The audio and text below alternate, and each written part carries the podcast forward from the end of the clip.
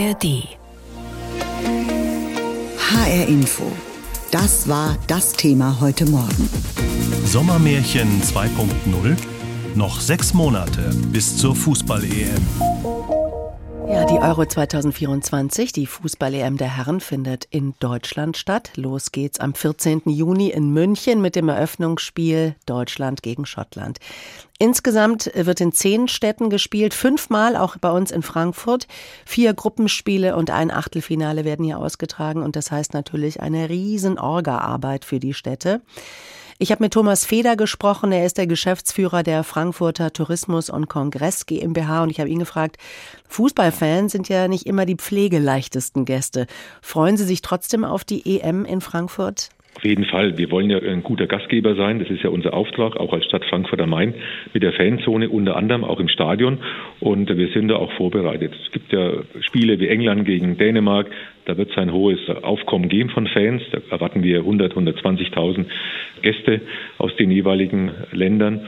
Und ja, da stellen wir uns drauf ein und da freuen wir uns auch, weil die Fanzone auch 35.000 Menschen fassen kann und dementsprechend ist es schon in der Planung, das eben einzukalkulieren, wer da kommt, was da kommt und wie die Spiele einzuschätzen sind. Diese Fanzone, die Sie gerade erwähnt haben, die gab es natürlich auch bei der WM 2006 mhm. beim Sommermärchen. Wird die genauso aussehen oder was planen Sie diesmal? Nein, wir haben also nicht eine Kopie von 2006, von dieser damaligen Fanmeile. Wir machen eine Fanzone, das heißt so Vorgabe von der UEFA. Die beginnt am Eisernsteg am Nordufer des Mains und geht bis zur Friedensbrücke. Die ist ungefähr 1,4 Kilometer lang. Und in diesen 1,4 Kilometern ist eben eine Mischung von Bühnen, die da sind, drei Musikbühnen. Es sind zehn Screens, die da stehen, unterschiedlich groß. Und natürlich das Hauptmerkmal dieser Fanzone ist der Big Screen, die große Leinwand auf dem Fluss. Die ist dann schon in Anlehnung an 2006 um da auch ein wenig dran zu erinnern, was das für ein tolles Spektakel damals war. Mhm. Nun, Herr Feder, ist die Welt im Jahr 2023 oder dann, wenn die EM ist, 2024 gerade wahrlich kein guter Ort. Es häufen sich Warnungen vor islamistischen mhm. Anschlägen. Auch die Olympia-Organisation in Paris hat damit zu tun. Ist die Organisation gerade aus Sicherheitsgründen schwieriger als bei der WM 2006 oder auch bei der WM der Frauen 2011? Also das Thema ist ja seit 2001 eigentlich schon auf dem Schirm mit 11. September. Dann ging es ja los mit den ganzen Fahrzeugattacken, wo wir jetzt auch unseren Weihnachtsmarkt mit einem neuen Schutz- und Zufallskonzept versehen haben. Und wir wenden auch dann unsere neuen Erkenntnisse im Hinblick auf Verkehrssperren, auf zertifizierte Poller und andere Maßnahmen an. Das Sicherheitskonzept wird erarbeitet jetzt mit den Sicherheitsbehörden, Polizei, Feuerwehr und ich denke mal, dass wir uns da anhand dieser abstrakten Gefährdungslage, die es aber immer gibt, ja, seit Jahren, dementsprechend gut anpassen und auch gut vorbereitet sein werden. Gucken wir nochmal auf das Sportliche. Los geht's in Frankfurt am 17. Juni mit Belgien gegen die Slowakei, dann folgen Dänemark gegen England, die Schweiz gegen Deutschland, Slowakei mhm. gegen Rumänien und dann am 1. Juli ein Achtelfinalspiel. Genau. Da wissen wir natürlich noch nicht, wer da gegeneinander antreten wird. Gibt es denn eine Begegnung oder vielleicht ein Gastland, auf das Sie persönlich auch besonders gespannt sind? Ach, ich bin mal auf die Dänen gespannt, die zu uns kommen, weil auch da die Fans sind ja wirklich auch angenehme Fans, auch äh, feierwütige Fans. Die Engländer haben uns ja hier auch beeindruckt 2006. Ich kann mich da noch erinnern. Da wird es auch einiges geben. Und die Schweizer, da sind wir auch gespannt. Die äh, Schweiz ist ja auch eine interessante Mannschaft und auch eine interessante Fankultur. Also ich glaube, das wird sehr lebendig und lebhaft und für uns als Stadt funktioniert jedes Spiel. Wir haben 180 Nationen hier zu Gast in Frankfurt in der Region und dementsprechend passt es eigentlich ganz gut. Mit der Auslosung war ich sehr zufrieden. Die deutsche Nationalmannschaft trägt ihr letztes EM-Vorrundenspiel auch in Frankfurt aus. Okay, nach dem jetzigen Zustand der Herren-Nationalmannschaft könnte es ja vielleicht sogar das letzte Spiel der Deutschen in diesem Turnier sein. Ich will ja nichts beschreiben, aber man kann ja nicht wissen. Haben Sie Angst vor den möglichen Reaktionen der Fans, wenn es denn so käme? Nein, ist man enttäuscht klar. Aber das Turnier geht weiter. Das haben wir erlebt 2011, wo die deutsche Frauennationalmannschaft ausgeschieden ist, eigentlich frühzeitig. Dann geht das Turnier halt weiter. Also das heißt, wir stellen uns da schon drauf ein, dass es passieren kann. Und dann gibt es halt auch Programm. Dann sind die anderen Begegnungen auch interessant. Ich habe es Ihnen ja gesagt, wir haben hier wirklich Communities, die sehr groß sind, ob jetzt die Portugiesen oder auch andere Länder, die hier spielen. Ja, dann geht das Turnier halt weiter. Und die Deutschen, das ist sehr, sehr schade, wäre das dann aber das hoffen wir ja alle nicht. Werden Sie sich selbst auch Spiele anschauen? Ich nehme an, als Geschäftsführer der Frankfurter Tourismus äh, GmbH hat man vielleicht einen Pass für alle Spiele? Nein, also ich, ich bin der Veranstalter der Fanzone. Ich muss mir alle Spiele anschauen, weil wir alle Spiele übertragen müssen in der Fanzone. Also alle 51 sind es, glaube ich. Und natürlich schaue ich mir nicht alle an. Ins Stadion habe ich jetzt noch nicht vor, da zu gehen, weil das ist ja auch sehr limitiert und die Ticketing und hin und her. Aber in der Fanzone, da habe ich ja dann auch unseren Einsatzbereich und das wird schon auch spannend, das bei uns eben in diesem Bereich da anzuschauen im Public Viewing. In einem halben Jahr geht's los. Die Fußball-EM der Herren in Deutschland und fünf Spiele finden hier in Frankfurt statt. Auch wenn es noch viel zu tun gibt, darauf freut sich auf jeden Fall Thomas Feder, Geschäftsführer der Frankfurter Tourismus und Kongress GmbH. Wie bitteschön soll das denn noch was werden? Diese Frage stellen sich viele Fußballfans mit Blick auf die deutsche Nationalmannschaft. Daran hat auch die Personalie Julia Nagelsmann wenig verändert, der ja seit Oktober Bundestrainer ist. Oder wird vielleicht doch gerade alles einfach viel zu negativ gesehen, so typisch deutsch wieder? Philipp Hofmeister erzählt, wie es um die DFB-Auswahl bestellt ist und wie vielleicht doch noch alles gut werden kann. Ja, es gibt sie tatsächlich noch. Die Menschen, die fest daran glauben, dass der kommende EM-Sommer, wenn die deutsche Fußballnationalmannschaft auch bei uns in Frankfurt spielt, ein guter EM-Sommer für alle wird.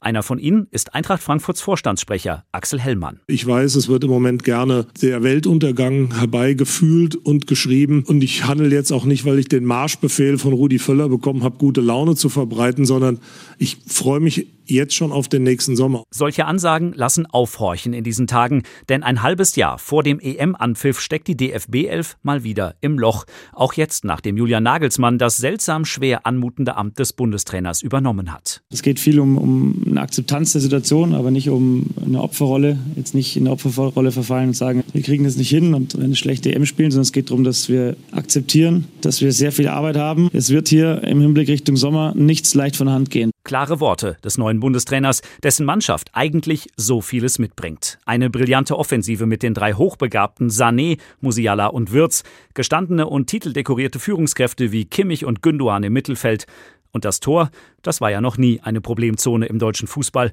Was allen aber fehlt, sobald sie das Trikot mit dem Adler auf der Brust überstreifen, ist offenbar die richtige Einstellung. Das hat Julian Nagelsmann inzwischen erkannt. Wir wissen, dass es Dinge gibt, wo wir ansetzen müssen und wo wir ansetzen können. Das weiß auch die Mannschaft.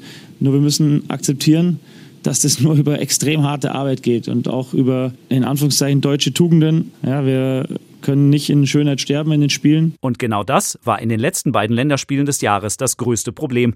Bei den Pleiten gegen die Türkei und Österreich fehlten Leidenschaft und Widerstandskraft. Ohne diese Tugenden wird es nicht gehen im EM-Sommer. Woher also bloß den Optimismus nehmen? Damit wären wir wieder bei Eintracht-Clubchef Axel Hellmann, der eine spannende Parallele zu seinem Verein erkennt. Ich meine, wir wissen doch, wie das funktioniert. Wir kennen es doch auch als Eintracht Frankfurt. Da kannst du in Mannheim ausscheiden oder in Ulm oder sonst irgendwas passieren und dann denkst, das wird eine ganz schwere Saison. Am Ende hast du was Güldenes in der Hand. Ich würde genau diesen Weg der deutschen Nationalmannschaft auch wünschen. Zumindest die Auslosung der EM-Gruppen macht zusätzlich Mut. Schottland und die Schweiz sind genauso machbare Aufgaben wie das letzte, wohl entscheidende deutsche Gruppenduell mit Ungarn. Im Idealfall wird dann am 19. Juni in Frankfurt der Einzug ins EM-Achtelfinale gefeiert. HR Info, das Thema. Diesen Podcast finden Sie auch in der ARD Audiothek. Ja, auch wenn es sich jetzt so anfühlt, als ob der nächste Sommer Lichtjahre entfernt ist, ist es wirklich nicht mehr lange hin. Am 14. Juni 2024, da beginnt die Fußball-EM der Herren bei uns in Deutschland. Der Ticketverkauf ist angelaufen, die Spielorte, darunter auch Frankfurt, bereiten sich vor. Jetzt wollen wir nur noch hoffen, dass sich auch die deutschen Fußballherren noch ein bisschen vorbereiten, um nicht gleich wieder in der Vorrunde rauszufliegen.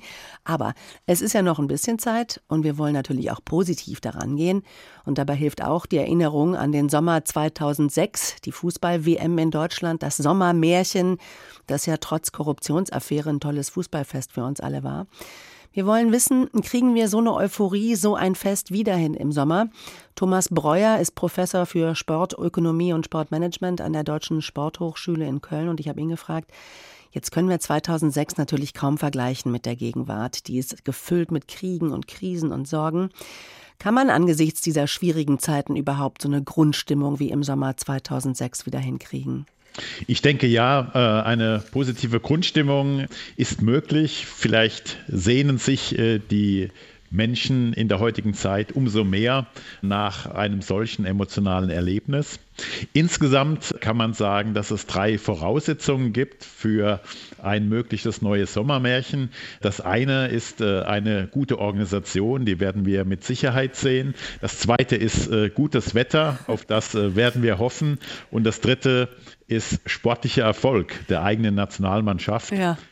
Und da bleibt es spannend abzuwarten. Das stimmt. Ich erinnere mich auch an das gute Wetter im Sommer 2006. Das war wirklich zu Sommerbeginn oder bei, beim Anpfiff kam die Sonne raus und im Endspiel ging sie unter und am nächsten Tag hat es geregnet den Rest des Jahres. Das war so ungefähr. Jetzt können wir das Wetter natürlich auch in diesem Jahr nicht beeinflussen. Ähm, die gute Organisation, die haben Sie schon erwähnt. Was gehört für Sie dazu? Zur guten Organisation zählt ähm, eben nicht nur äh, das Sportfachliche, wie kommen die Teams zu den Trainingsgeländen und, und zu den Spielorten, sondern entscheidend wird auch sein, ähm, wie in den Host Cities äh, der Umgang mit Fans organisiert wird, welche Möglichkeiten geschaffen werden. Wir werden noch stärker als äh, 2006 sehr viele ausländische Fans haben, sowohl Schottland als auch die Niederlande haben angekündigt, jeweils mehr als 100.000 Fans äh, zu den Spielen zu bringen, von denen etwa nur 10.000 äh, oder 15.000 Karten haben. Und das zeigt, dass wir enorme Bewegungen in den Host Cities haben werden und auch viele Fans, die entsprechend feiern werden. Und äh, entsprechend ist die Frage nicht, ob wir ein Sommermärchen sehen werden, äh, sondern ob wir ein deutsches Sommermärchen sehen werden. Ja, bleibt eben zu hoffen, dass die deutsche Nationalmannschaft wirklich jetzt noch performt. Also bislang sind wir ja ein bisschen enttäuscht gewesen und wenn wir auf die letzte WM in Katar schauen, aus in der Vorrunde, das darf jetzt nicht passieren zu Hause, oder?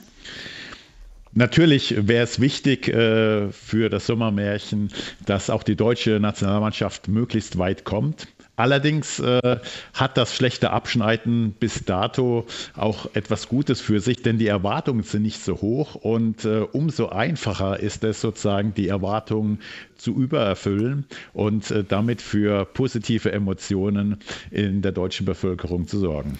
Bleiben wir noch mal bei diesen Emotionen. 2006, da war ja nicht nur das Ausland total überrascht, wie fröhlich und weltoffen Deutschland sich da präsentiert hat. Wir selbst waren angenehm überrascht von uns über unseren Fußballpatriotismus ohne Nationalismus. Also man konnte ohne Not ein Deutschlandfähnchen am Auto haben. Ist das heutige Deutschland überhaupt noch so weltoffen und bereit zur Fröhlichkeit? Persönlichkeit?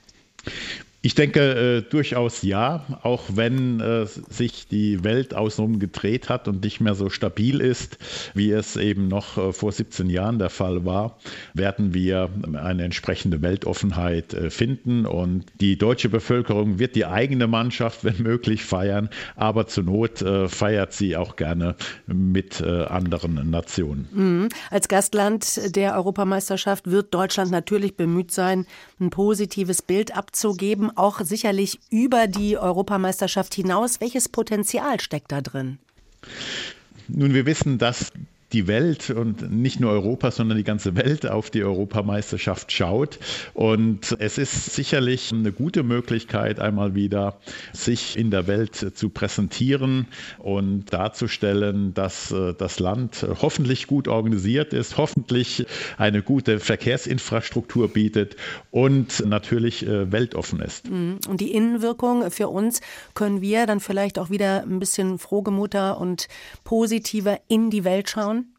Ja, es gibt durchaus mittlerweile äh, sehr spannende empirische Forschungsergebnisse, die zeigen tatsächlich, äh, dass der nationale Erfolg bei Sportgroßveranstaltungen auch dazu führt, dass die Zufriedenheit zumindest über einen gewissen Zeitraum äh, in der Bevölkerung steigt, dass das Glücksempfinden steigt. Und das ist etwas, was uns nach langen Pandemiejahren und Kriegsjahren doch gut tun würde. Noch ein halbes Jahr bis zur Fußball-EM der Herren in Deutschland. Kriegen wir das wieder hin, ein zweites Sommermärchen wie 2006 bei der WM? Antworten vom Sportökonom Christoph Breuer in HR Info.